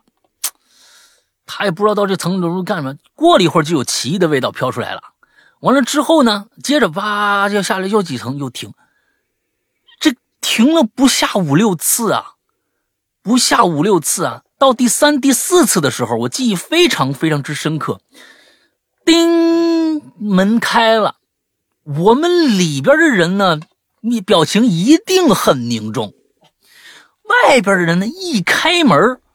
明显的，我感觉到他向后退了一步，马上表情变得很凝重。但是呢，是个小姑娘，她呢不太好意思，觉得哎呀，我这样不上去是不是不礼貌呀？啊，这她也上来了。我心想，嗨，姑娘，你你这不这不倒霉催的吗？你就哎呀，我忘了东西了，回去拿一下也可以啊，干嘛要上了这个受这个罪？一直从上面一直到下边。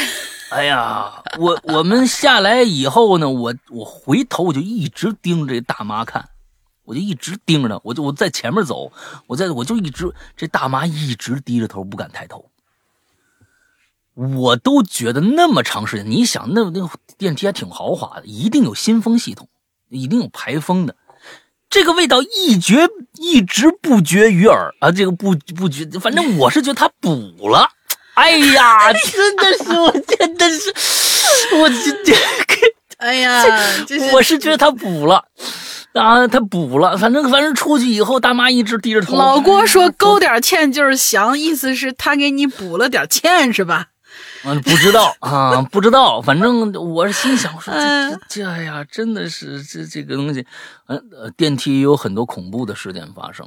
嗯，我是觉得电梯有很多恐怖事件发生，包括一些，嗯，突发状况，人为的突发状况，对，啊，自救完了之后，还有一些电梯里边的神神怪怪的事儿。我觉得这个起码就是它不是那么的一个，我觉得更具体一些，啊，更具体也离大家生活近一点的话题。我觉得可以去留一期，我们看看。我们我们很很长时间了，我们很长时间没有留这种特别具体的。我我以前咱们经常留电梯呀、镜子呀、厕所呀、卫生间什么这个，好像是老老话题。但是其实我是觉得，是不是这些话题更能够引起大家的共鸣？